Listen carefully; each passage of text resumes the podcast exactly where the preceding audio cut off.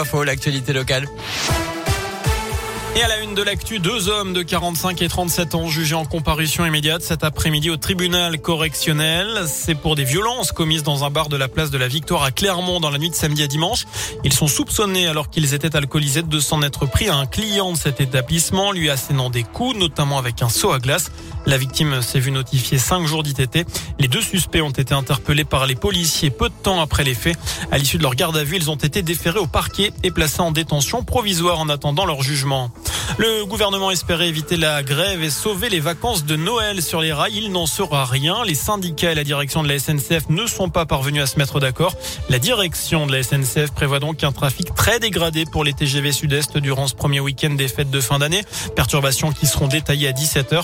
Cette grève pourrait être reconduite les week-ends suivants selon l'UNSA. Sur les rails, justement, une grosse frayeur hier après-midi à Rion, rue de Toulon. Une automobiliste de 85 ans n'a pas réagi lorsque les signaux du passage à niveau se sont allumés. L'une des barrières s'est rabattue sur sa voiture, sans doute prise de panique. L'octogénaire a alors avancé au lieu de reculer. L'avant de son véhicule a alors percuté le train qui arrivait. Heureusement, elle n'a pas été blessée selon la montagne. Dans le reste de l'actu, la justice dans la rue, greffiers et magistrats se mobilisent aujourd'hui chez nous et partout en France, soutenus bien notamment par les avocats, avec des appels à la grève générale et au renvoi massif des audiences pour dénoncer une situation devenue intenable faute de moyens humains et matériels suffisants. Le grand oral d'Emmanuel Macron, le chef de l'État s'exprimera pendant deux heures ce soir lors d'une interview enregistrée et diffusée sur TF1 et LCI. L'occasion de faire le bilan notamment de son quinquennat.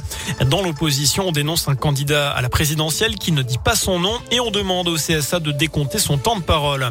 Après la prime énergie, c'est la prime de Noël qui est versée aujourd'hui à 2 300 000 ménages modestes, ce qui touche les minima sociaux. Son montant n'a pas changé entre 150 euros pour une personne seule et 274 euros pour un couple avec un enfant. Le variant Omicron du Covid, probablement majoritaire en Europe d'ici mi-janvier, c'est ce qu'indique aujourd'hui la présidente de la Commission européenne, alors que plusieurs pays, dont la France, se lancent ce mercredi dans la vaccination des 5-11 ans à risque. Il y a 900 000 injections, il y en a eu 900 000 hier dans le pays, dont 820 000 doses de rappel. Voilà ce que dit le ministre de la Santé. À retenir aussi cette nouvelle avancée dans l'enquête de la disparition inexpliquée de Delphine Jubilard dans le sud-ouest de la France il y a un an. La nouvelle compagne de Cédric Jubilard, accusée de la mort de son a été placée en garde à vue. Elle est entendue depuis 7 heures ce matin. Cédric Jubilard, toujours en détention, euh, continue de clamer son innocence. Ses avocats dénoncent un dossier vide, sans corps, sans preuve ni aveu. Enfin, du sport, l'équipe de France féminine de handball à la poursuite d'un sacre mondial. Après leur titre olympique cet été à Tokyo, les Bleus peuvent se qualifier ce soir pour la demi du mondial. Le match contre la Suède, ce sera à 20h30. Voilà pour l'essentiel de l'actu. Passez une excellente fin de journée.